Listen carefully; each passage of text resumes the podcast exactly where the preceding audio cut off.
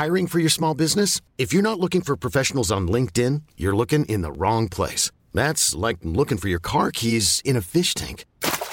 LinkedIn helps you hire professionals you can't find anywhere else, even those who aren't actively searching for a new job but might be open to the perfect role. In a given month, over 70% of LinkedIn users don't even visit other leading job sites. So start looking in the right place. With LinkedIn, you can hire professionals like a professional. Post your free job on linkedin.com slash achieve today.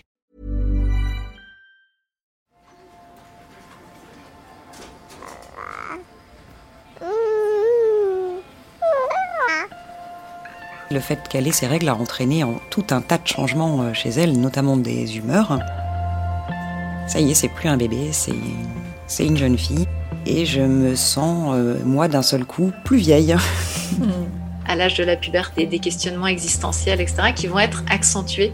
C'est pas une période à prendre à la légère en tant que parent. Ils ignoraient que ce serait aussi dur que ça, je pense. Ouais, ils doivent vivre un enfer. Pourquoi tu m'as jamais aimé T'aimer Mais qui a dit que je dois t'aimer C'est qu'il s'agit de déconstruire l'existant pour créer du nouveau. Hmm. Et le nouveau, c'est la parentalité. Bienvenue dans mon cabinet. Je suis Mathilde Bouichou, psychologue clinicienne spécialisée en périnatalité. Je reçois, j'accompagne des femmes, des hommes, des futurs parents, des couples aussi, autour de toutes les questions euh, qu'ils peuvent se poser sur euh, leur parentalité, leur devenir parent. Euh, Ça peut aller lorsqu'ils s'interrogent sur leur désir d'enfant, aux difficultés qu'ils peuvent rencontrer pendant la grossesse, aux questions d'infertilité, au parcours de PMA, et puis aussi autour de toutes les questions éducatives qui peuvent se poser avec leurs enfants.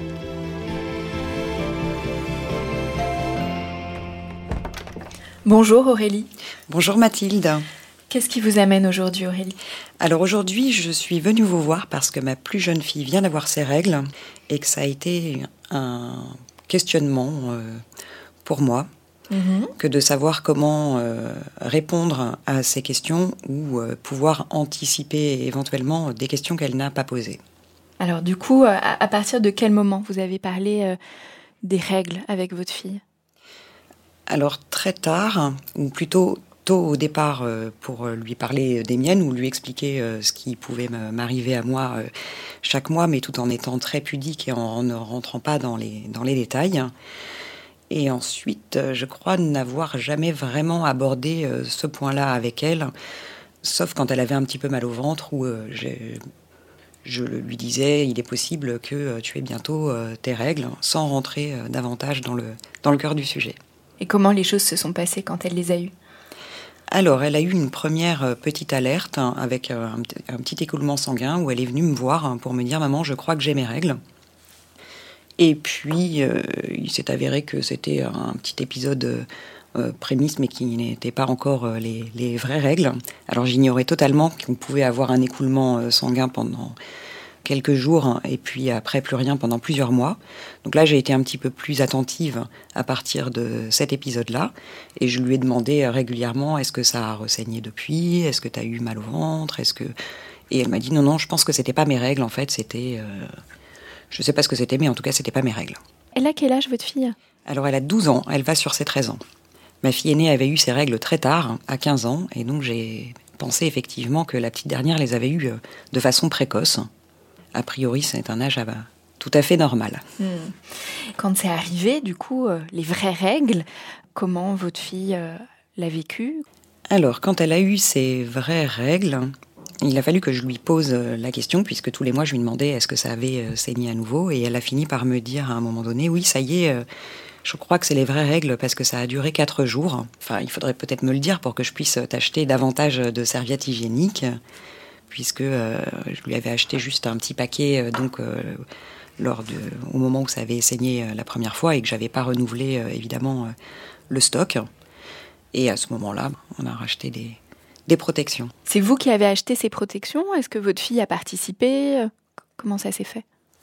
Je crois que je lui avais acheté, donc quand ça avait saigné des, la première fois des serviettes pour jeunes filles, enfin avec des, un flux très, pour flux très léger.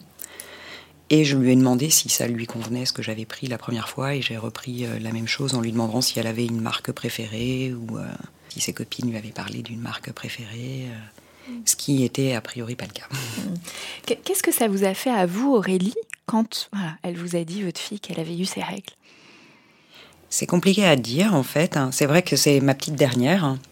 Et le fait qu'elle ait ses règles, hein, déjà plus tôt que ce que j'avais euh, ce que j'avais prévu, ça y est, c'est plus un bébé, c'est une jeune fille. On va changer de va changer d'étape en fait avec elle. Et c'est vrai que ça a entraîné le fait qu'elle ait ses règles a entraîné en tout un tas de changements euh, chez elle, notamment des humeurs j'ai un petit peu tout mis dans le même sac en me disant c'est voilà la puberté, l'adolescence, euh, et je lui ai expliqué aussi qu'il pouvait y avoir euh, forcément les hormones qui travaillaient puisque on avait le, cet écoulement de sang tous les mois et que ça générait plein de transformations dans le corps. Mais c'est vrai que c'est ça y est, c'est plus une petite fille et je me sens moi d'un seul coup plus vieille. Hmm. Oui, il y a quand même un, ça, suscite comme un saut, euh, un peu de génération, en tout cas, ce sentiment de vieillir pour vous.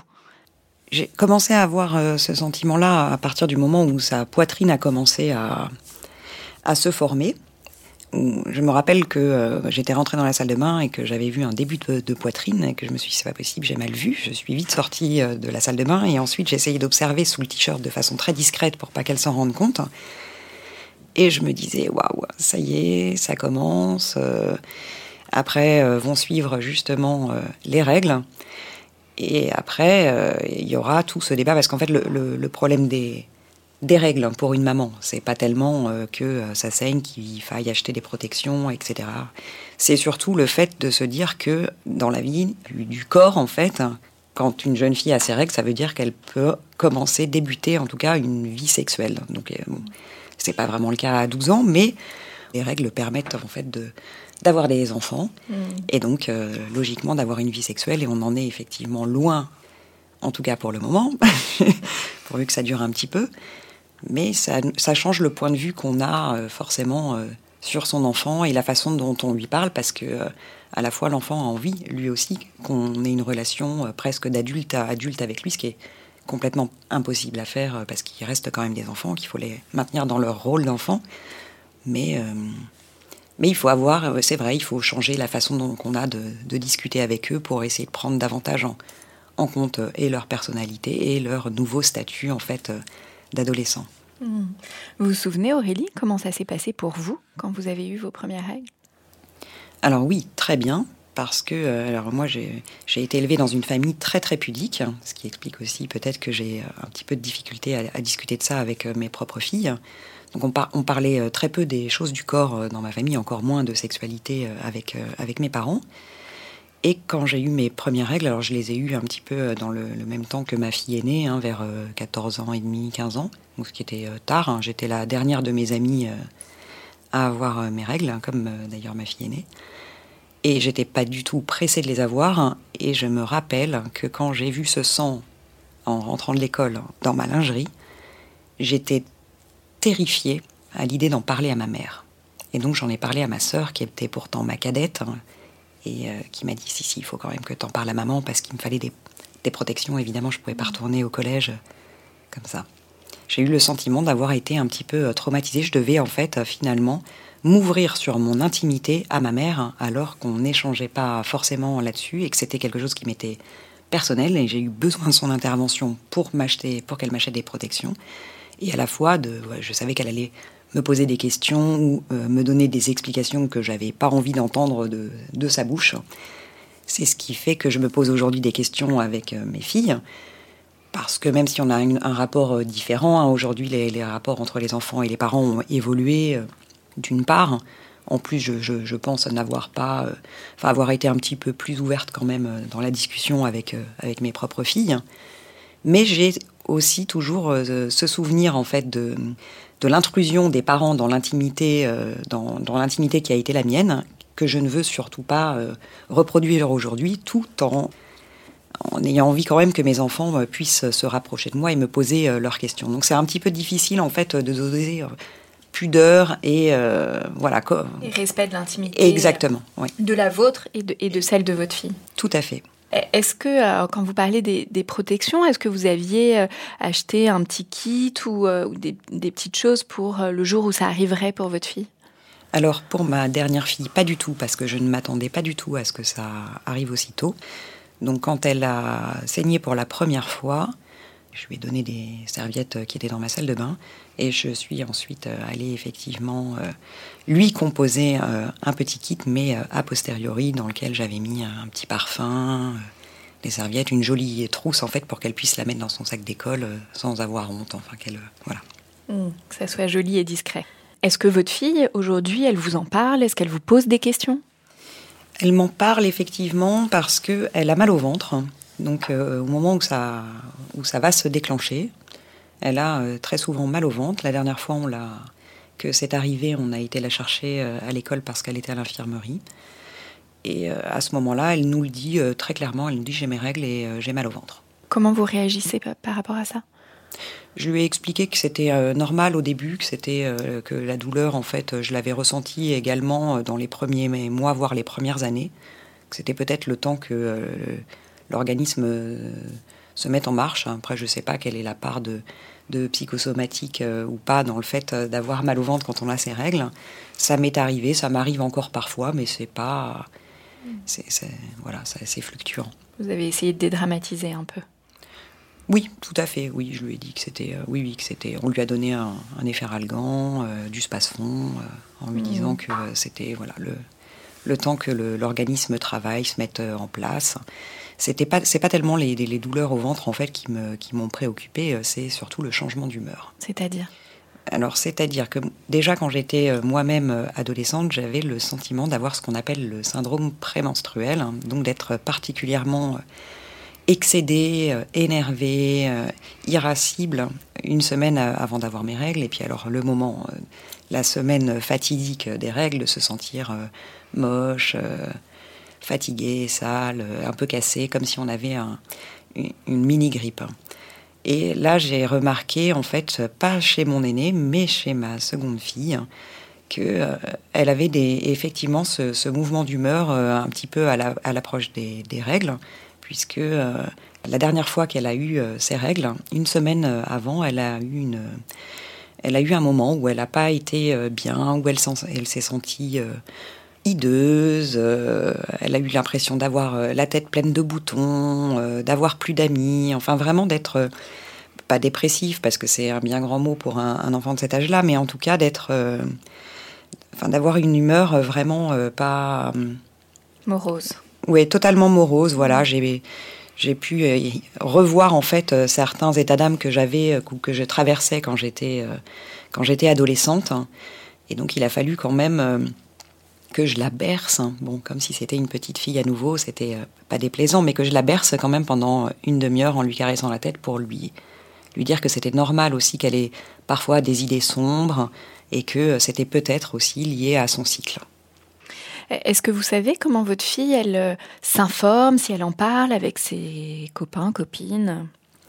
Alors effectivement, elles en parlent beaucoup entre copines puisque quand elle a eu ce premier euh, saignement, elle m'avait expliqué que c'était pas euh, ses règles, parce qu'elle n'avait pas eu de perte blanche avant d'avoir ce saignement.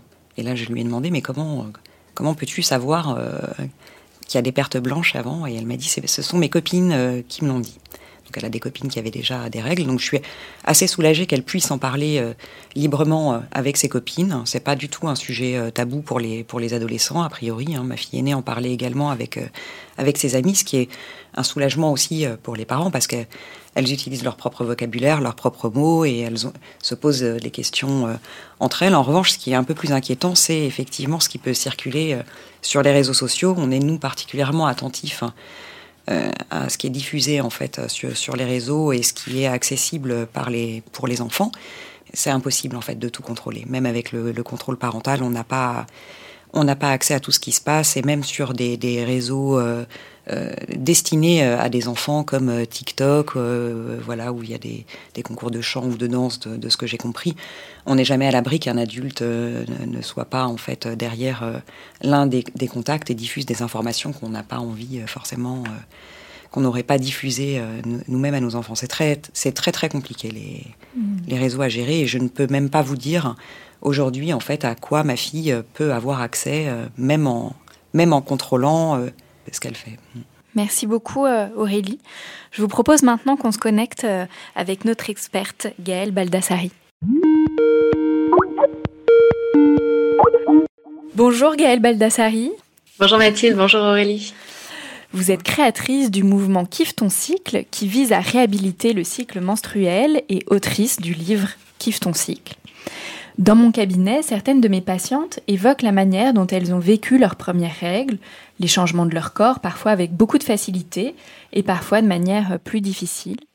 Elles peuvent exprimer de la gêne, de la honte et surtout le manque d'information, de compréhension de ce qui a pu se passer dans leur corps et ce qui peut euh, parfois encore s'y passer aujourd'hui. La manière dont elles ont pu être accompagnées par leurs parents ou un adulte a souvent déterminé leur propre vécu L'accompagnement et l'information des enfants, des jeunes et de leurs parents sont donc essentiels pour aider les femmes en construction à s'approprier leur corps, parce que bah, ce sujet reste encore très tabou euh, des règles dans notre société. Tout d'abord, Gaëlle, quel est l'âge moyen des premières règles? Aurélie euh, nous disait euh, que sa fille aînée, ça a été 15 ans, à peu près comme elle, sa deuxième 12 ans et que ça l'a un peu surprise, qu'elle a trouvé que c'était un peu jeune. Quel est l'âge moyen? Alors, l'âge moyen en France des premières règles est aux alentours de 12 ans et demi, à peu près. Donc, euh, ça veut dire qu'effectivement, c'est plutôt la deuxième fille d'Aurélie qui est euh, dans la moyenne. Mais euh, jusqu'à 17 ans, on s'inquiète pas. C'est tout à fait normal. Le corps peut se mettre en marche. Et on va dire qu'avant 10 ans, on s'inquiète pas trop. avant 10 ans, on parle de, de, puberté précoce. Et ça arrive de plus en plus souvent. Ça ne veut pas dire qu'il faut s'inquiéter, mais c'est intéressant d'être suivi. Qu'est-ce qui se passe voilà, au niveau euh, physiologique, au niveau du corps? Parce que les, les, les, mamans souvent ont du mal à expliquer aussi à, leur leurs filles, voilà, même pour elles-mêmes, à comprendre ce qui s'y passe. Alors, ce qui se passe concrètement au niveau du corps, c'est que les ovaires vont se mettre à sécréter des œstrogènes. Les œstrogènes vont être, euh, ce sont des hormones, et les hormones vont, ces hormones-là vont déclencher l'apparition de ce qu'on appelle les caractères sexuels secondaires. C'est-à-dire, pour faire simple chez nous, on va retrouver dans les plus visibles bah, la poitrine, effectivement, vous en avez parlé Aurélie tout à l'heure, qui commence à pousser, euh, les poils pubiens qui vont commencer à apparaître, euh, et puis aussi des changements au niveau des odeurs, euh, des changements au niveau de la forme du corps. Petit à petit, on va avoir le bassin qui va s'élargir, un corps qui va...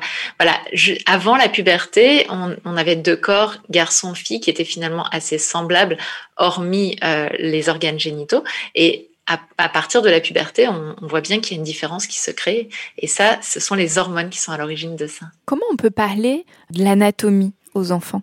Le plus simplement du monde, en fait, on le fait très très facilement quand on parle de, nez, d'oreilles, des yeux, de la bouche, de tout le reste. Et puis ça nous semble étrange parce que ça a été euh, tabou hein, dans notre société. J'utilise le passé parce qu'on est en train de changer ça, mais clairement ça a été, c'est encore potentiellement tabou dans notre société de parler tout simplement euh, avec les mots, les vrais mots, exactement comme quand on dit le mot oreille. Donc, euh, bah, on peut parler euh, du clitoris, enfin du gland du clitoris, puisque le, le clitoris dans son ensemble, on le voit pas Mais quand on, va déjà observer, ça peut être de parler voilà du clitoris, de parler de l'urètre, donc euh, là où l'urine passe, de parler du vagin, l'entrée du vagin, de dire que tout ça va former la vulve voilà, avec les grandes lèvres, les petites lèvres. On peut parler, en fait, dire tous ces mots-là, parler de l'anus aussi. Et on peut parler de tous ces mots-là avec un enfant dès la plus tendre, euh, moi j'ai envie de dire le plus jeune possible, parce que exactement comme on va lui apprendre toutes les autres parties de son corps, bah, il peut commencer, elle peut commencer en l'occurrence à s'observer. Les petits garçons avec leur pénis, eh bien souvent c'est plus facile de le nommer parce que c'est à l'extérieur et qu'ils le voient. Eh bien, mmh. moi, ma proposition, c'est d'offrir un miroir aux petites filles, un petit miroir de chambre très sympathique euh, qui leur fait plaisir et, euh, et elles vont pouvoir s'observer dans leur intimité tranquillement dans leur lit, la chambre, euh, la porte fermée, si elles le souhaitent, pour pouvoir voilà découvrir cette partie du corps et que ce soit pas juste une non-existence d'un pénis, parce que souvent on dit voilà les, les, petits garçons ont un pénis et les petites filles rien. Mmh. Mais elles n'ont pas rien. C'est pas vrai. Mmh. Tout à fait. Euh, Aurélie, est-ce que vous avez parlé de ce fonctionnement euh, du corps à vos filles? Pas du tout. Je, suis ravie d'ailleurs que qu'il y ait maintenant un cours d'anatomie euh, qui soit dispensé en, biologie, euh, je crois. Il y, a, même des cours d'éducation sexuelle euh, dans certains établissements. En tout cas, là où était scolarisée ma fille aînée, il y en, avait un et j'avais trouvé ça très bien. Pour en parler aux enfants, est-ce que, alors vous, soulignez, Gaëlle, l'importance d'utiliser les vrais mots. est-ce que, on peut utiliser des, des, images, voilà, pour les aider à pouvoir se représenter, notamment les petites filles, à ce qui est justement à l'intérieur, ce qu'on ce qu'on ne voit pas, mais qui est quand même là. Oui, tout à fait. Alors, autant je pense que vraiment la vulve, ça vaut le coup d'aller la voir. Mhm. Je veux dire, avec juste un miroir, c'est accessible. Euh, il faut savoir que de nombreuses femmes euh, d'une quarantaine d'années, 35 ans dans ma génération, et moi la première, euh, ont, vu ou n'ont jamais vu leur vulve, ou l'ont vu que très tardivement en se disant, oh là, qu'est-ce que je fais? Est-ce que c'est quelque chose de tout à fait acceptable, etc. Donc il faut savoir qu'on est quand même, euh, là, je m'adresse certainement à plein de mamans qui l'ont peut-être même jamais fait pour elles-mêmes. Mmh. Donc voilà, la proposition est vraiment de justement rendre ce lieu facile d'accès. Soyons clairs, c'est la proposition. Mmh. Maintenant, effectivement, ce qui se passe à l'intérieur, il va falloir aller le représenter parce que ça va être beaucoup plus compliqué d'aller l'explorer. C'est pas l'idée. Euh, moi, ce que j'aime bien, utiliser les, les, choses du quotidien. Euh, L'utérus, il ressemble très très fort à une poire. Alors, euh, à la saison des poires, euh, voilà, de prendre une petite poire et de dire, bah voilà, voilà la taille de ton utérus, c'est à peu près ça. Donc, effectivement, c'est la, taille d'une petite poire. Euh, c'est aussi sa forme. Et puis, du coup, on va pouvoir aller voir aussi que le col de l'utérus bah, va être représenté par l'endroit où il y a la queue. Alors, on peut l'enlever pour montrer qu'il y a un petit trou à cet endroit-là, que c'est tout au fond du vagin, que le vagin, il part de l'entrée au niveau de la vulve, on le voit l'entrée du vagin. Et puis, c'est comme un petit tuyau un peu aplati euh, puisque parce qu'en fait comme il est vide bah, il, se, il est aplati et à l'intérieur euh, bah, il y a les deux parois se touchent tant qu'il n'y a rien qui entre à l'intérieur. Et puis tout au bout eh bien il y a le col de l'utérus avec cet utérus qui a une qui a une petite forme de poire. Enfin qui a la forme d'une petite poire plutôt. Euh, et puis il y a deux petites amandes donc vraiment de la forme d'une amande et de la taille d'une amande, qui sont euh, sur les côtés de l'utérus et qui, euh, sont les, les ovaires euh, de laquelle, desquels vont pouvoir partir les. Alors là après, tout dépend de l'âge, tout dépend de comment on veut l'imager. C'est vrai que pour les plus jeunes, on va pouvoir parler des graines de bébé, et puis pour les plus âgés, on va pouvoir commencer à parler des ovocytes euh, et, des ovules.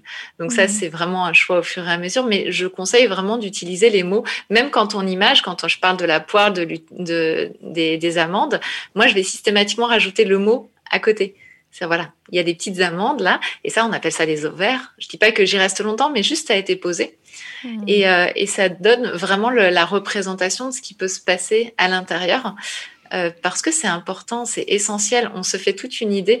Il y a plein de jeunes filles qui, à 12 ans, donc l'âge moyen des premières règles, ont aucune idée de la taille de leur utérus, euh, ont aucune idée de ce qui se passe à l'intérieur. À partir du moment où on leur explique déjà la taille que ça a, comment ça se présente, etc., bah, ça change beaucoup euh, leur imaginaire. Bien sûr, ça modifie leur représentation. Aurélie nous a parlé un peu des signes précurseurs, le développement de la, poitrine notamment. Est-ce que il peut y avoir d'autres signes, Gaëlle? Alors oui, donc l'apparition des poils plus bien, euh, les, odeurs corporelles qui peuvent changer, et puis aussi euh, effectivement les pertes blanches, qui sont, je dirais, souvent les derniers signes qui arrivent pas très très longtemps avant les, avant les règles. C'était intéressant euh, ce qu'Aurélie nous a dit tout à l'heure qu'elle a vu et puis elle a vite refermé et puis elle essayait juste de regarder euh, au travers euh, voilà de, des vêtements, etc. Je pense que c'est intéressant aussi de, de pouvoir le, le, poser, mais sans justement entrer dans l'intimité de l'enfant. Et c'est là où c'est souvent complexe, on ne sait pas bien comment se positionner.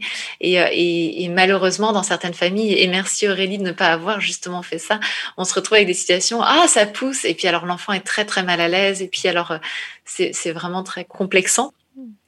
Oui, donc euh, là, vous nous dites bien quand le parent, comme Aurélie, voilà, s'aperçoit, observe ces, ces, changements, on va en parler dans l'intimité, de manière individuelle à l'enfant. C'est pas quelque chose qu'on va étaler devant toute la famille, devant les frères, les hommes, euh, euh, ce qui peut mettre la jeune fille un peu mal à l'aise, en effet.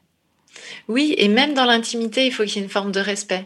Parce mmh. que même dans l'intimité, même dans un dialogue entre maman, jeune fille, par exemple, euh, le fait de dire tout de suite, ah, ça pousse, peut être euh, mal vécu. Enfin, nous, on n'aimerait pas forcément qu'on ait été regarder cette partie-là de notre corps. Et donc, je, je, trouve que voilà cette réaction de dire je je vais pas euh, je vais pas aller euh, poser ça parce que je l'ai vu. Je trouve ça génial parce qu'effectivement, euh, c'est pas forcément une réaction immédiate.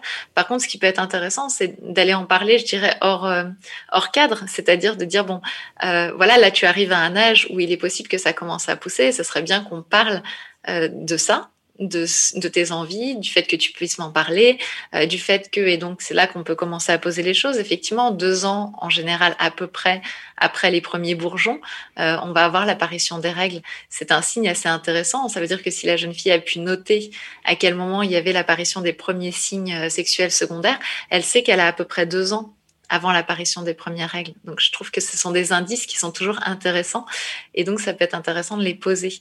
Mais clairement, évitez et reprenez les hommes de la famille quand ils vont. C'est tellement habituel, malheureusement, je le pose ici. Mais euh, voilà, ah ça y est, ma, ma jeune fille, euh, ça pousse, machin, etc. Stop, on arrête ça. C'est très violent. C'est des générations de de femmes qui ont subi ça. Hmm. Il faut qu'on arrête le massacre. Bien donc voilà, Effectivement, prendre le temps d'être, euh, de le faire dans l'intimité et de le faire sans forcément être en train de lui parler de ce qu'on a vu ou de ce qui se passe là pour elle, mais plutôt dire, bah, voilà, c'est que tu arrives dans un âge où alors on peut s'en parler. En, tout cas, dans ce que vous dites euh, l'une et l'autre, j'entends vraiment cette difficulté de, trouver la, juste place, la juste distance dans cette question de l'intimité. Parce que je me demande, est-ce que euh, il faut célébrer ce passage? Parce qu'il y a certaines cultures où il va y avoir des rituels euh, pour signifier que les règles sont arrivées. et en, même temps, le fait de célébrer, c'est potentiellement le fait de le dire aux autres c'est potentiellement le fait de le partager avec d'autres membres de la famille et donc mettre un peu euh, finalement dévoiler cette intimité là et en même temps ne rien en dire c'est aussi envoyer un message que ça doit pas être dit que c'est tabou. Donc voilà comment trouver euh, la justesse dans tout ça? Alors euh, déjà oui, moi je suis clairement euh, pour l'idée de célébrer. Il s'agit d'un passage. On a très très peu euh, de, de, possibilités, je dirais, de passage dans notre société telle qu'elle est maintenant construite. On, on, va dire que le bac est un peu le seul rituel de passage qu'on peut avoir et en plus tout le monde ne va pas y passer. Euh, et je pense que c'est dommage de ne pas célébrer ce changement important. On, a, on a entendu Aurélie nous en parler tout à l'heure en nous parlant des changements d'humeur, de tout ce que ça va générer dans le corps. Ce n'est pas neutre euh, d'avoir euh, d'avoir ce démarrage du cycle menstruel. Donc euh, moi je suis vraiment pour la proposition de la célébration et justement vient ensuite la question du comment on célèbre on pourrait, nous, en tant que parents, préempter la question en se disant, bah, moi, tel que je célèbre, effectivement, je l'annonce à la famille, j'emmène les femmes de la famille faire quelque chose, etc. Bref. Et ça, c'est le parent ou la maman, voilà, la personne, en tout cas, qui prend ça en charge, qui euh, va se retrouver à préempter la célébration sur la petite fille, sur la jeune fille. C'est dommage. Moi, ma proposition, c'est d'aller en parler avec elle, de lui dire que c'est un moment important, peut-être un moment sacré, où on, aura envie de, de lui proposer qu'il se passe quelque chose. Et ça serait quoi ta façon à toi de célébrer ça. Alors, euh, certaines, c'est Mélanie Mello qui est en train de faire un reportage sur la célébration des premières lunes, disait certaines jeunes filles vont demander d'aller faire un acrobranche, par exemple. Euh, certaines autres vont euh, demander d'aller au restaurant. Certaines vont vouloir inclure les hommes de la famille. D'autres vont vouloir que ça reste entre femmes. D'autres vont juste vouloir une petite sortie avec maman, euh, je sais pas moi, faire des courses, un peu de shopping, des choses comme ça je, pense que ce qui est important, c'est de respecter justement son souhait. Il y a des jeunes filles qui vont l'annoncer à la cantonade et tout le monde va être au courant parce qu'elles ont une forme de fierté de ça. Et d'autres pour qui ben, le respect de l'intimité euh, est essentiel parce qu'elles n'ont pas envie que ça se sache. Et dans tous les cas, il n'y a qu'elles qui doivent être décisionnaires de ça. Donc on peut célébrer tout en respectant l'intimité, en demandant euh, à la jeune fille euh, ce qu'elle souhaite et du coup de cette manière quand même envoyer un, message très positif de ce que c'est que ce passage, c'est quand même important. C'est exactement l'idée. L'idée, c'est que ce soit positif, que ce soit dans, le respect de l'intimité de la jeune fille et que ce soit quelque chose, je dirais, de joyeux. Aurélie, vous nous parliez de la question de la douleur et de votre difficulté à accompagner votre fille pour qu'elle puisse se soulager. Comment les, parents peuvent, quelles réponses ils peuvent amener? Alors déjà, la réponse d'Aurélie est très très juste. Euh, les deux premières années en général, le corps se met en marche. Euh, l'utérus en fait est tapissé d'un muscle qui s'appelle le myomètre, qui se met à se contracter pour les premières fois au moment des premières règles. Et donc, comme euh, un peu quand on commence à faire du sport et puis qu'on découvre l'existence de nouveaux muscles, eh bien, ce muscle qui commence pour la première fois à recevoir l'action des hormones euh, peut se mettre à se contracter de façon un peu euh, bah, pas tout à fait contrôlée, on va dire. Et donc, ça explique que souvent, les premières règles dans les deux premières années sont plus douloureuses qu'elles ne vont l'être sur la suite de la vie. Et c'est très intéressant de le dire aux jeunes filles parce que la problématique, c'est que parfois, quand ça, ça n'a pas été dit, elles partent du principe que règle égale douleur jusqu'à la fin de leur vie. Et donc, une fois que ça s'est ancré, c'est très compliqué de revenir en arrière sur ces croyances-là. C'est-à-dire que, alors même que la douleur a diminué, c'est comme si le cerveau avait continué d'associer ça à une douleur extrême. Donc, c'est assez intéressant euh, de poser ça.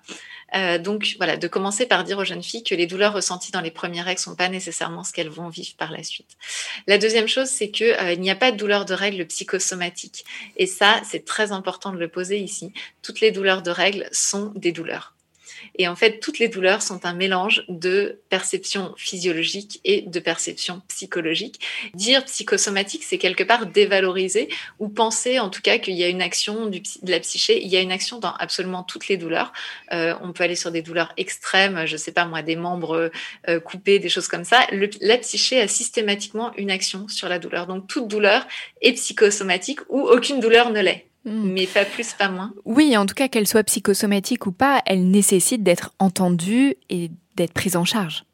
C'est ça, mais en fait, elle n'est pas dans la tête. Une douleur, c'est hmm. pas quelque chose qui se passe dans la tête. Hmm. C'est une douleur qui se passe dans, dans le corps, et donc elle doit effectivement être entendue et prise en charge, euh, et, sans, euh, sans se poser cette question, justement de se dire est-ce que c'est accentué parce que etc.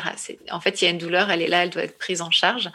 Euh, alors effectivement, la façon de la prendre en charge, bah, la première façon euh, de la prendre en charge, je dirais, c'est de permettre à cette jeune fille d'avoir du repos. Les règles, c'est une période dans laquelle on devrait pouvoir se reposer un petit peu plus que d'habitude. Et ça veut dire des choses toutes bêtes à la maison. Souvent, il y a des corvées un petit peu à la maison, débarrasser le lave-vaisselle, mettre la table, faire un peu le linge, des choses comme ça. Et eh bien, c'est un peu le bon moment pour dire, bon, bah voilà, là, tu vas en être euh, débarrassé.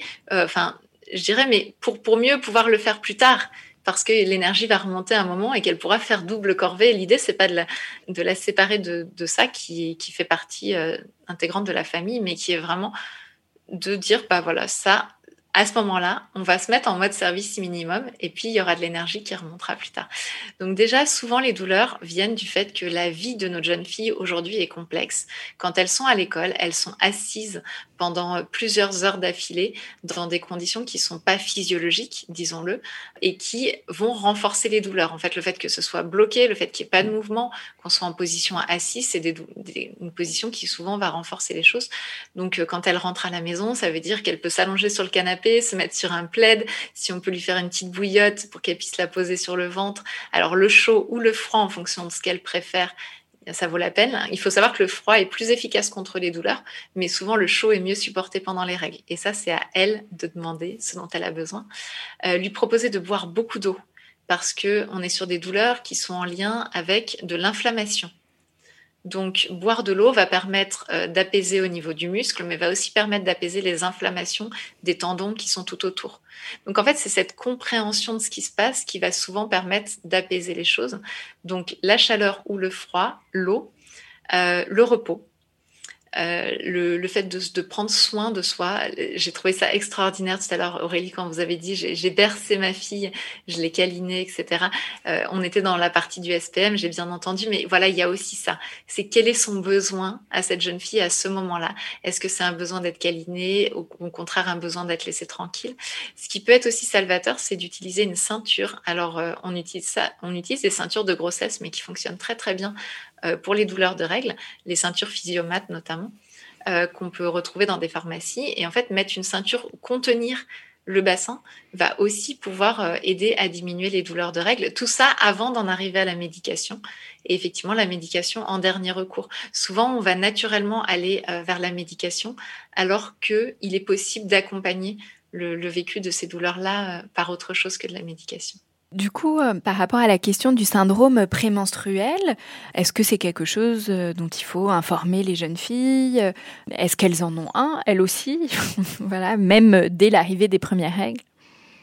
Alors oui, elles en ont potentiellement un, comme euh, en tant qu'adulte, on en a potentiellement un. Il peut être plus important, moins important. Comme les, premiers cycles sont souvent anovulatoires chez les jeunes filles, il peut même être même un peu plus présent que ensuite parce qu'en fait il va y avoir beaucoup beaucoup d'oestrogènes qui ne vont pas être contrebalancés par la présence de progestérone. Donc oui, euh, le syndrome prémenstruel peut être présent chez les jeunes filles, peut en plus venir se rajouter à des souffrances, je dirais un petit peu normales à l'âge de la puberté où on se cherche, on ne sait pas vraiment qui on est, des, des, questionnements existentiels, etc., qui vont être accentués dans cette zone euh, de la période prémenstruelle. Alors faut-il en informer nos jeunes filles? Oui, si elles le vivent. Mm. toute la question est est-ce qu'on va plaquer une information sur une jeune fille alors qu'elle ne vit pas quelque chose et que donc quelque part c'est son mental qui va reprendre un petit peu le contrôle ou est-ce qu'on observe quelque chose et on lui prend le temps de lui expliquer ce qui est en train de se passer pour elle? Moi j'opterais pour la deuxième euh, proposition qui est de lui expliquer voilà ce qui se passe. Euh, en fait, ce qui se passe, c'est qu'il y a la pédale, les, les, oestrogènes qui fonctionnent un petit peu comme la pédale d'accélérateur du corps. Euh, donc, il la mettait en énergie jusque-là.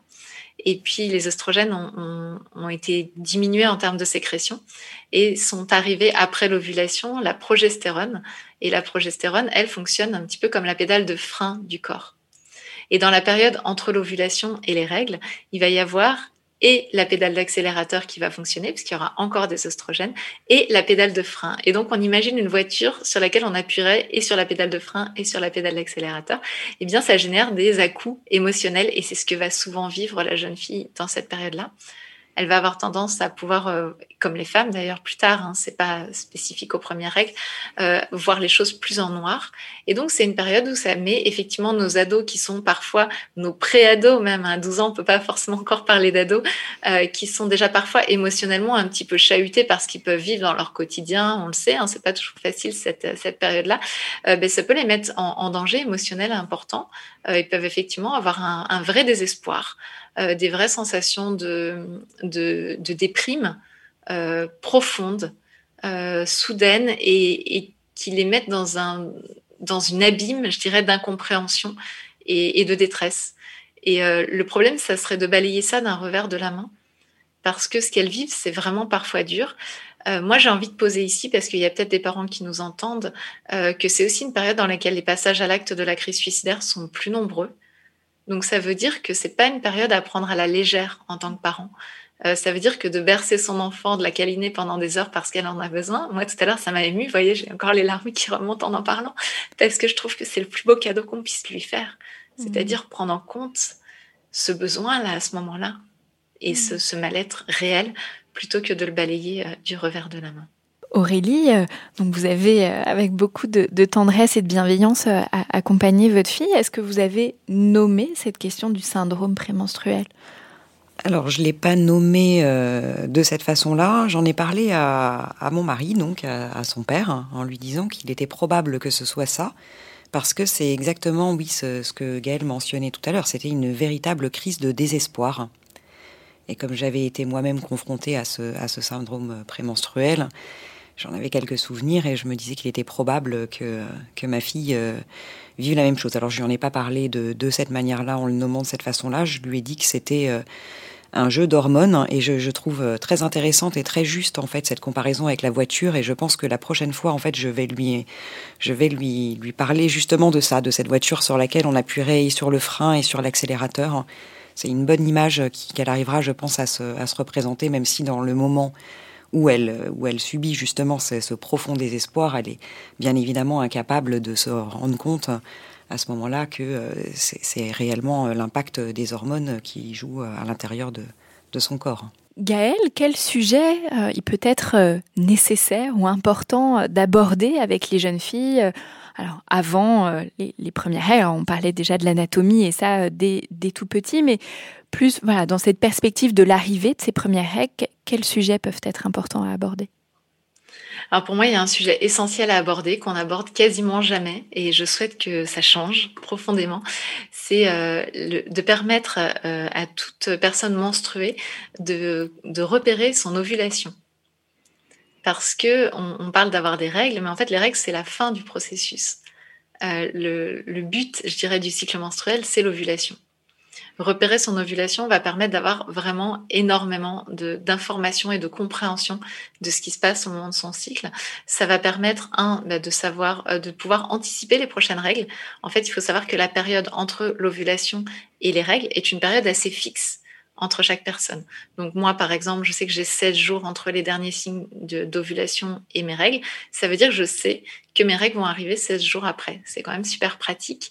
Et je pense que ça pourrait valoir le coup que la plupart des jeunes filles le sachent plutôt que de se retrouver euh, à pas comprendre ce qui leur arrive et à avoir taché euh, leurs vêtements. Donc euh, déjà, ça c'est la première chose, c'est que ça permet d'anticiper. La deuxième chose, c'est que ça permet d'avoir une conscience beaucoup plus fine du cycle. On en parlait tout à l'heure, ce cycle, clairement, il va nous amener à avoir des variations psychologiques importantes.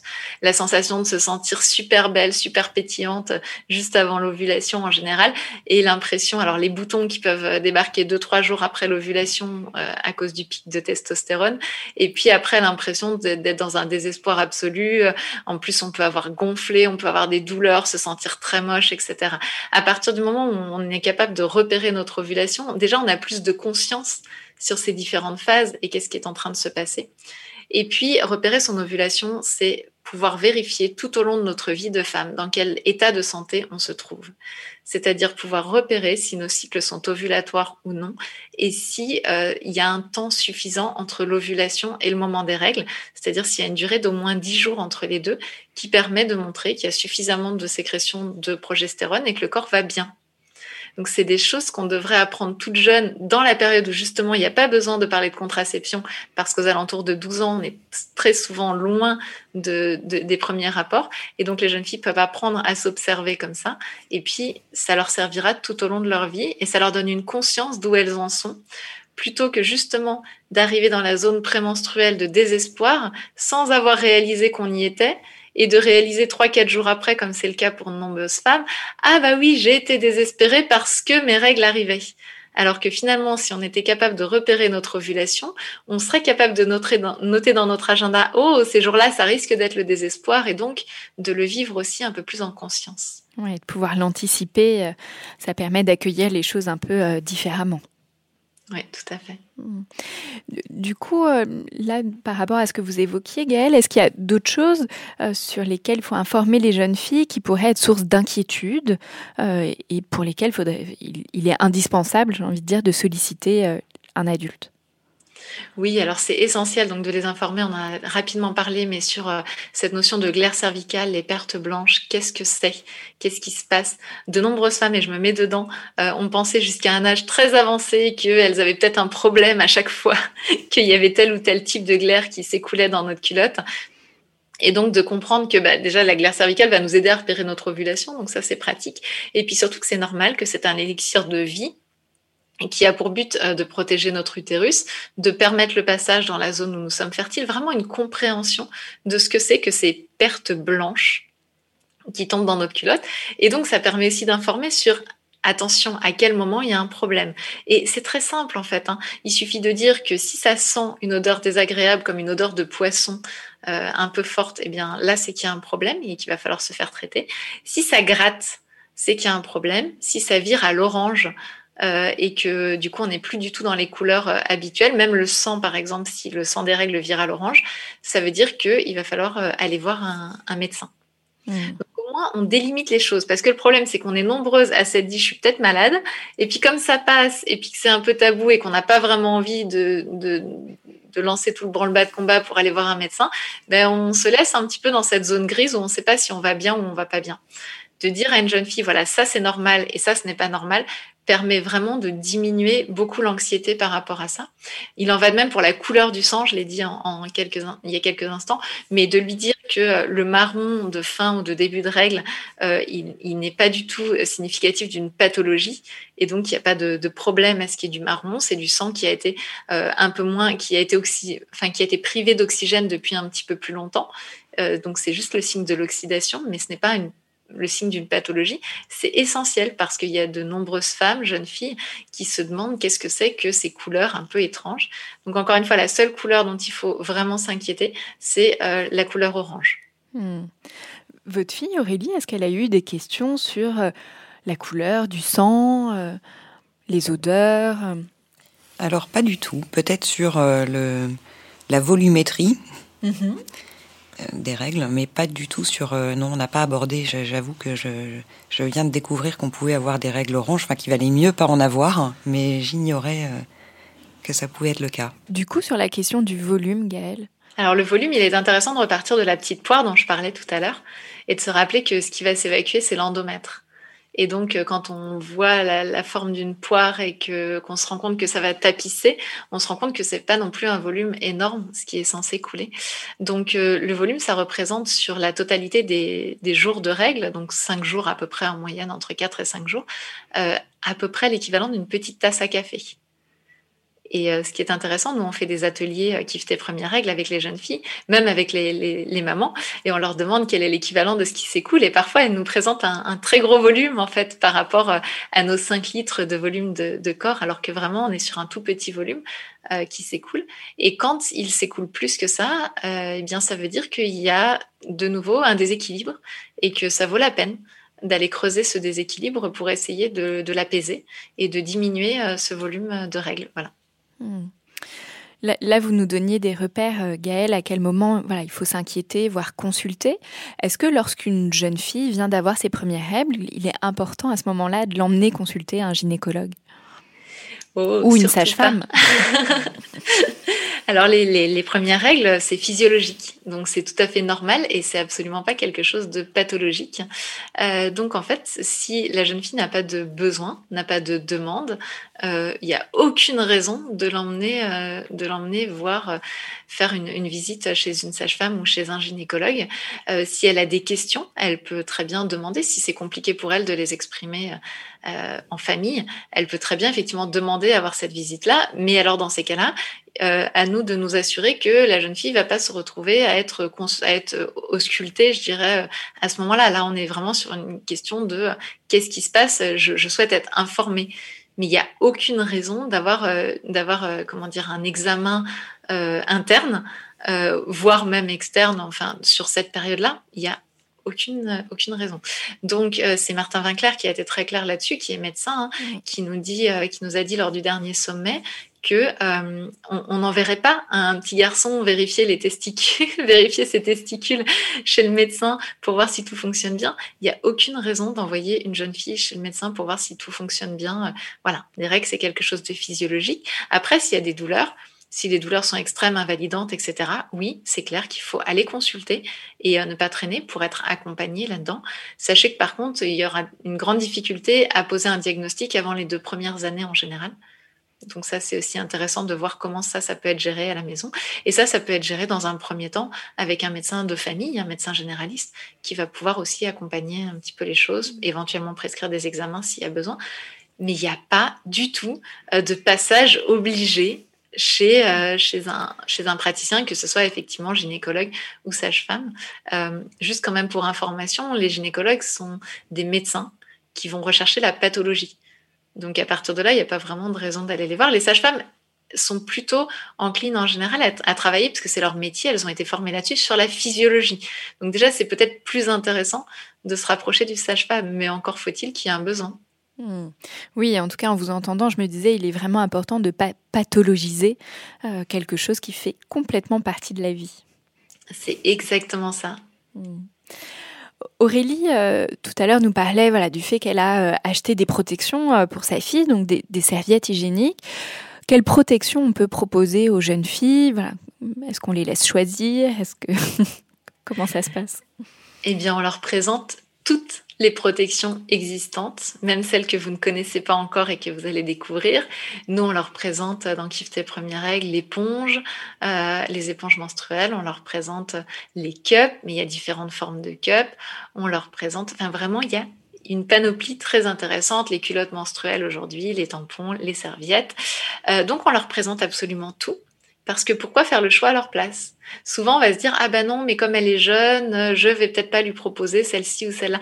Il faut savoir qu'il existe des toutes petites cups et qu'il y a des jeunes filles qui sont rassurées, contentes de savoir qu'elles peuvent l'utiliser même dès 12 ans. Donc là, et c'est à elle de faire cette démarche-là une fois qu'on lui a présenté, plutôt qu'à nous de faire de la sélection préalable, alors que, euh, bah après tout, autant tout présenter. Et puis, elle fera son choix à l'intérieur. Après, ce qui est important vraiment dans les protections, c'est de parler du fait qu'une protection interne ne doit pas rester plus de 4 heures. Ça, c'est essentiel de le dire, euh, de façon à ce que ben, les jeunes filles sachent que quand on met un tampon et une cup, hein, la cup est au même niveau que les tampons. Euh, pour des questions de risque de choc toxique, euh, il faut surtout pas les conserver plus de 4 heures, donc éviter de les porter la nuit aussi. Aurélie, est-ce que vous avez proposé euh, des protections internes comme euh, la cup, le tampon euh? Alors la cup, pas du tout. Et le tampon, justement, je, voulais éviter qu'elle en mette hein, parce que j'avais peur qu'elle le retire pas forcément ou qu'elle le garde toute la journée. C'est vrai que moi, quand j'étais plus jeune, ma mère nous avait interdit les tampons en disant que c'était pas que c'était pas très hygiénique. Alors, euh, je, pense évidemment qu'un tampon peut parfaitement être hygiénique. Hein. Il m'arrive d'en mettre maintenant quand je, vais à la piscine. Mais c'est vrai que je, considère que ça doit être un peu plus euh, occasionnel, en tout cas pour moi. Et, euh, et comme j'imaginais mal ma fille pouvoir sortir forcément après, après des heures de cours pour avoir accès aux toilettes, se laver correctement les mains après, je, j'ai trouvé ça plus simple de lui proposer des, serviettes. Alors moi, je préfère proposer des astuces du coup, parce qu'il faut savoir qu'il y a des jeunes filles qui sont très très mal à l'aise avec les serviettes et euh, pour plein de raisons, la sensation d'avoir une couche, la sensation que tout le monde le voit, etc. Et je pense que on a déjà euh, cette complexité dans notre société à vivre cette période de règles avec euh, des protections qui sont pas forcément adéquates et on pourrait certainement en trouver encore d'autres et en créer d'autres. Et c'est ce qui est en train de se passer avec les culottes menstruelles. Et donc, je pense qu'il est plus intéressant souvent de proposer toute la panoplie et de donner les astuces qui vont avec euh, sur comment se laver les mains, sur tiens, mais comment tu vas faire s'il faut changer tous les quatre heures, poser les questions et puis faire confiance à, nos jeunes filles plutôt que de sélectionner pour elles et qu'elles puissent se retrouver mises à mal avec une protection qui, qui finalement la met à mal. Quoi. Aurélie, vous, nous disiez, voilà, pour vous, quand votre fille a eu euh, ses, premières règles, hein, que ça a suscité euh, beaucoup d'émotions, euh, de la nostalgie aussi de voir votre petit bébé devenir, une femme. souvent, il y a cette question de la gêne, du malaise du côté du, parent. Gaëlle, quel conseil vous pourriez donner aux parents qui vivent comme Aurélie un peu ce malaise? Je ne sais pas si j'ai vraiment des conseils à donner. Ce que j'ai envie de dire déjà, c'est qu'il euh, y a cette notion de devenir femme. Euh, ma fille m'a demandé euh, un jour, elle devait avoir 4 ans, maman, ça veut dire quoi devenir une femme? Et, j'avoue que je me suis retrouvée un petit peu sèche devant cette, question parce que je lui ai répondu que finalement, bah, ça voulait dire plein de choses. Il y a être une femme, ça veut dire devenir peut-être un adulte au niveau de la loi, et à ce moment-là, c'est 18 ans. Est-ce que ça veut dire pouvoir commencer à procréer? Et à ce moment-là, c'est effectivement au moment des premières règles. Est-ce que ça veut dire au moment où on se sent femme? Et à ce moment-là, ça peut être parfois bien au-delà des 18 ans en fonction de chacune. En fait, je pense que c'est très complexe cette notion de devenir euh, une femme et je pense que c'est dommage de le poser euh, sur, euh, sur une jeune fille de 12 ans qui, est encore une enfant souvent dans sa tête parce que les règles arrivent et parce que son système reproductif est en train de se mettre en place. Euh, ce qui est intéressant, c'est d'avoir en tête que oui, il se passe quelque chose. Oui, c'est un passage à ce moment-là. Est-ce qu'elle devient femme C'est à elle de le définir, en fait. Par contre, euh, nous, qu'est-ce que ça peut venir chercher en nous en, tant que parents, je dirais? J'ai entendu cette question clairement qu'a posée Aurélie et qui, qui revient chez de nombreux parents, qui est, OK, à partir de maintenant, ma jeune fille pourrait tomber enceinte pourrait euh, mhm. procréer, avoir un enfant. Alors déjà, ce qui est intéressant, c'est de se dire que si on parle de moyenne, l'âge moyen des premières règles est aux alentours de 12 ans, 12 ans et demi, et euh, l'âge moyen des premiers rapports est aux alentours de 17 ans. Donc, il y a ça du veut dire... temps entre les deux. Exactement. Ça veut dire qu'on a du temps souvent, et ça veut surtout dire qu'il est important de déconnecter les deux informations. Je vais aussi dire pourquoi il est important de déconnecter les deux informations. À l'inverse, on a des jeunes filles qui vont avoir leurs règles jusqu'à 17 ans, pour certaines, les dernières 16-17 ans, euh, les dernières jeunes filles qui vont être réglées. Et euh, en fait, on peut tomber enceinte avant d'avoir eu ses premières règles. Et ça, très peu de personnes sont au courant de cette information-là. Euh, en fait, notre première ovulation peut avoir eu lieu une quinzaine de jours avant nos premières règles. Et donc, euh, si on ne connecte que les deux informations, c'est-à-dire je vais parler sexualité à partir du moment où il y aura les premières règles et jusque-là je m'en fais pas, eh bien on peut se fourvoyer si notre jeune fille était déjà dans des relations intimes euh, pénétrantes qui pouvaient être fécondantes, euh, et donc avoir loupé le coche et se retrouver dans des situations, surtout qu'on sait que sur les premières ovulations, on peut être très très fertile, donc, euh, donc on peut avoir euh, des bébés première règle ou des avortements première règle. Donc je conseille fortement de déconnecter les deux, d'avoir un regard attentif sur une sexualité la sexualité de ses enfants et de les informer au fur et à mesure et d'avoir un regard attentif, je dirais déconnecté sur la partie, euh, sur la partie du, cycle menstruel. Et voilà, moi je recommande vraiment de, déconnecter les deux et de pas forcément non plus renvoyer parce que c'est ce qui est beaucoup témoigné de la part des femmes euh, que je suis, que à partir du moment où il y a les premières règles, on leur a renvoyé que forcément il y allait avoir un regard un peu sexuel sur elles euh, qui allait être posé. C'est beaucoup plus complexe que ça. Et je pense que c'est intéressant de pas forcément lier directement le cycle menstruel à, cette question-là. Moi, je, me souviens d'une femme qui me dit, et je trouve que c'est vraiment très, très représentatif de cette inquiétude, euh, le jour où elle a eu ses premières règles, elle s'est dit, euh, si je me fais violer, je peux tomber enceinte. Et c'était une femme qui n'avait pas été agressée avant. Donc on sent toute la violence quelque part de tout ce qui se joue à ce moment-là. Et je pense que ça peut être intéressant pour nous de d'essayer de déconnecter ces deux mmh. choses-là. Oui, bien sûr. Aurélie, est-ce que le père de votre fille a eu euh, a été impliqué euh, et a été au courant lorsque euh, votre fille a eu ses premières règles? Oui, il a été informé, bien sûr, et, par moi et par sa fille il me laisse gérer, mais je, crois que la dernière fois, c'est lui qui a appris, enfin, c'est elle qui lui a demandé, comme il allait faire des courses, de lui prendre un paquet de, serviettes hygiéniques sans, difficulté. Est-ce que c'est seulement une affaire de maman, cette question des premières règles, Gaëlle? Ça, c'est très complexe parce que ça va vraiment dépendre de la, de la situation familiale, de l'aisance. moi, j'ai, il y a des papas qui me contactent régulièrement. À chaque fois, je suis très émue, donc je, les retiens tous. Mais euh, pour me dire, voilà, euh, la maman, euh, pour elle, c'est très tabou d'en parler, c'est compliqué. Ou alors, la maman, elle vit par exemple une endométriose, qui fait que pour elle, le cycle menstruel, c'est quelque chose d'horrible, et elle a très peur de transmettre ça à sa fille. Du coup, elle préfère pas en parler. Et voilà, on a des papas qui se rendent compte qu'il y a une défaillance, je dirais, de ce côté-là, et qui n'ont pas envie de louper le coche avec leur petite fille, et qui nous contactent en disant est-ce que moi je peux suivre Kiffe tes premières règles avec ma jeune fille euh, Comment je peux faire pour l'accompagner là-dedans Comment je peux faire pour lui transmettre ça Donc bien sûr que non, c'est pas une affaire euh, ni genrée, ni de maman, ni de. En fait, c'est ce qui est important, c'est qu'il y ait de l'information et du dialogue par la personne qui se sent le plus à même de le faire. Alors c'est vrai que la plupart du temps, c'est les mamans. Mais parfois, ça peut être délégué à la marraine, à une tante, à une grande sœur, à une amie, parce que ça va être compliqué pour la maman à ce moment-là d'en parler, ou alors ça va être compliqué pour la jeune fille, parce que passé un certain âge, parfois, en général, nous on a repéré que passé 11-12 ans, eh bien, euh, le dialogue est complètement fermé avec les mamans. Et donc, il, est important de se dire que non, c'est pas une affaire nécessairement de maman. Euh, c'est souvent le cas c'est souvent euh, plus confortable quand ça peut se faire euh, de cette manière-là parce que c'est quelqu'un qui a vécu le cycle et qui peut en parler aussi de ce qu'elle a pu vivre. Maintenant, euh, ce serait dommage que ça reste une affaire nécessairement, voilà, de maman. Si, si des hommes se sentent d'en parler, qu'ils le fassent. Si des, si des tantes, des cousines peuvent suppléer s'il y a besoin, qu'ils le fassent. tout ça dans la bienveillance, je dirais.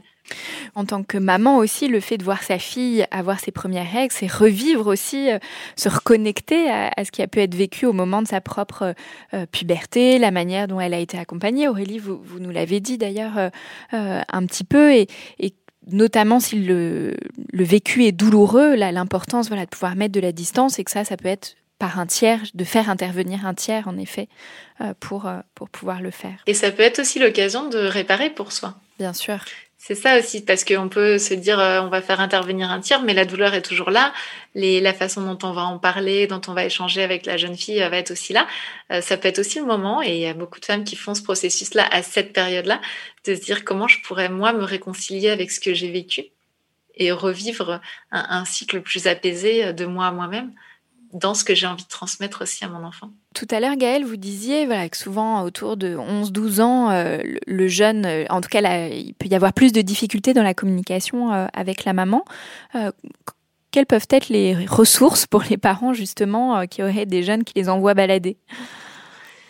Alors la première ressource, mais du coup il faut la prendre en amont, c'est d'essayer de parler de ces choses-là avant ces âges-là parce qu'en fait, bah, on se rend compte qu'à 7, 8 ans, 10 ans, c'est très très facile d'en parler avec les jeunes, garçons comme filles d'ailleurs, et c'est intéressant d'aborder les deux côtés avec les deux, les deux sexes, parce que, parce que pour plein de raisons, ils vont peut-être se retrouver, bah, ils se retrouveront certainement en contact dans leur vie avec des personnes de l'autre sexe, donc comprendre ce qui se passe, c'est intéressant. Donc déjà, je dirais l'aborder en amont. Maintenant, si ça n'a pas été fait, c'est pas grave, on va pas sortir le, le martinet et s'auto-flageller, ça serait dommage. bah, il peut y avoir des livres, il peut y avoir des programmes, le, le programme Kiff tes premières règles, qui est fait pour ça, justement, qui a été construit à la demande de mamans qui étaient désespérées que leur jeune fille leur ferme la porte, donc euh, et, qui peut être fait en parallèle, par exemple, tout comme un livre, c'est-à-dire euh, on va pouvoir le lire en tant qu'adulte et puis on va pouvoir le laisser à disposition du jeune. Et donc il peut y avoir un dialogue qui s'instaure, je dirais, a posteriori peut-être un peu plus facilement avec des questions, des choses comme ça. Euh, voilà un petit peu les ressources. Après, il y a des ateliers. Il y a les ateliers comme euh, le cyclo show ou les ateliers Kiff tes premières règles faits par les ambassadrices, qui sont des lieux dans lesquels il va y avoir une expérimentation. Alors, moi, j'ai envie de dire pour les ateliers, parfois, faut pas hésiter à les traîner un petit peu contre leur volonté. Je le hmm. pose ici, c'est pas ma façon de faire habituellement, mais ça, je le pose parce que je l'ai vu euh, et j'ai eu beaucoup de témoignages aussi au niveau du cycle chaud euh, dans, les mêmes conditions. C'est que des jeunes filles qui viennent un petit peu à reculons, euh, à qui on propose, euh, par exemple, et ça, c'est très sécurisant pour elles, de dire, ok, ben tu viens, la première demi-heure, si au bout d'une demi-heure tu te sens toujours pas bien, tu t'as toujours pas envie d'être là, etc. On s'en va, on va faire des, on va faire du shopping, on fait ce qu'on veut. Mais euh, et voilà, poser ça comme une sécurité. Alors ça, si on l'a posé, ça veut dire qu'il faut le respecter. Ça veut dire que si elle est pas bien, il faut partir vraiment. Il faut assumer de soi à soi-même qu'on va partir. Mais euh, dans l'immense majorité des cas, les jeunes filles se prennent au jeu très très vite. Et puis euh, finalement, il se passe quelque chose et elles sont là, elles expérimentent, elles posent les questions, etc. Donc donc voilà, je pense que ça, ça peut être des ressources euh, vraiment intéressantes. Mmh. J'ai juste envie de poser, parce que depuis tout à l'heure, on est en train de parler de jeunes filles, de garçons, tout ça, euh, qu'il peut y avoir aussi euh, des problématiques qui sont liées au genre. Euh, qu'on peut avoir donc des, des, personnes qui se vivent hommes, garçons, et qui vont avoir euh, un cycle menstruel, puisqu'elles ont été euh, identifiées comme ayant des organes génitaux féminins dès la naissance. Et euh, cette période, ben justement, de l'arrivée de la puberté, des règles, etc., est une période très, très difficile pour donc ces jeunes garçons transgenres donc des jeunes garçons, des, jeunes personnes qui se vivent comme étant des hommes et qui ont un utérus, qui vont avoir les signes euh, sexuels qui vont apparaître à ce moment-là. Et je pense qu'il est important en tant que parent de savoir que déjà la transidentité existe, euh, que euh, elle peut être plus complexe, enfin la période de la puberté peut être beaucoup plus complexe à passer, et que donc on a des jeunes garçons qui vivent euh, un cycle menstruel parce qu'ils ont un utérus.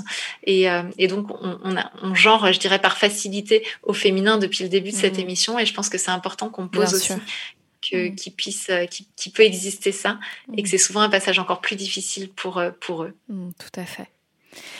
Aurélie nous parlait euh, tout à l'heure euh, de la difficulté euh, de savoir comment exactement sa fille s'informe, notamment via, les réseaux sociaux. Alors aujourd'hui, il y a beaucoup de youtubeuses qui parlent des, règles. Qu'est-ce que vous en pensez, vous, Gaëlle? Alors nous, on est allé, on est allé fouiller. On est allé avec l'équipe de Kiff ton cycle voir justement comment s'informaient les jeunes filles. Et effectivement, il y a beaucoup, beaucoup de youtubeuses euh, qui en parlent, notamment parce qu'elles sont sponsorisées par les marques de protection hygiénique aujourd'hui, donc euh, qui les payent. Et comme c'est leur moyen de se rétribuer, eh bien forcément, elles en parlent. Euh, c'est intéressant parce que ça vient casser le tabou, ça permet aux jeunes filles d'en parler plus facilement entre elles. Quoi qu'on en dise, c'est vraiment intéressant.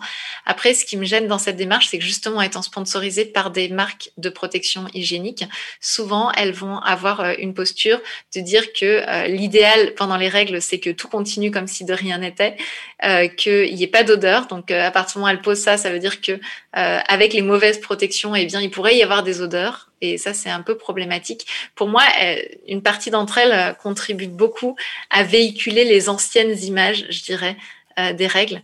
Donc c'est pour ça qu'à mon sens, c'est très important que les parents repassent derrière et ne laisse pas la responsabilité à YouTube et aux YouTubeuses euh, d'engager la conversation avec les jeunes filles, même si encore une fois c'est très bien au niveau du tabou. La problématique c'est que on va voilà avoir des images comme euh, il faut pas que ça sente mauvais, il faut pas que voilà, ce qui, ce qui sont des images à mon avis euh, problématiques. Bien sûr.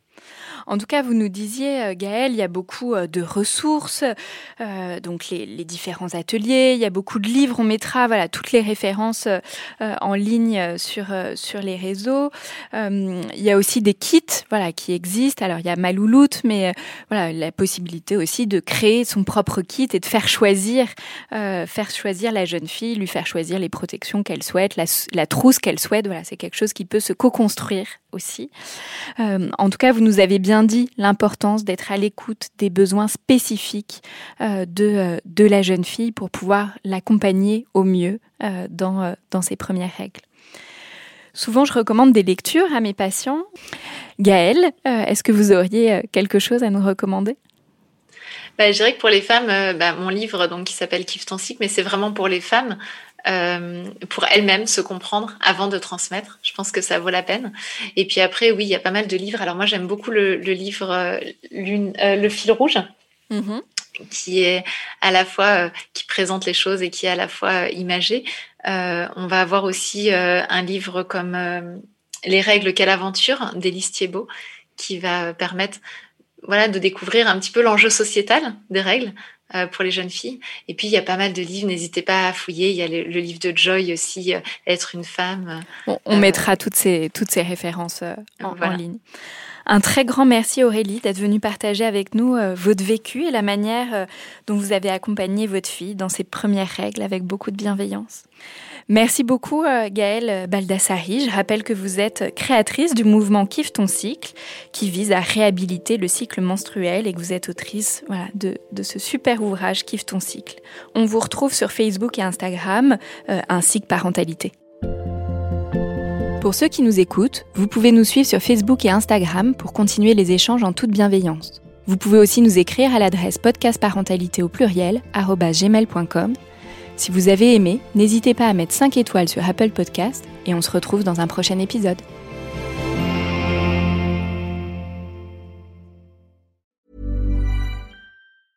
Our family has grown. Welcome to the world, Hannah baby. Introducing a new collection, Hannah Soft, made with Tencel. It's so breathable, with stretchy comfort for all of baby's first moments. And it's cool and gentle on their skin all year round. Entrusted Hannah quality for your most precious gift. Hannah Soft, made to last. Shop now at hannahanderson.com.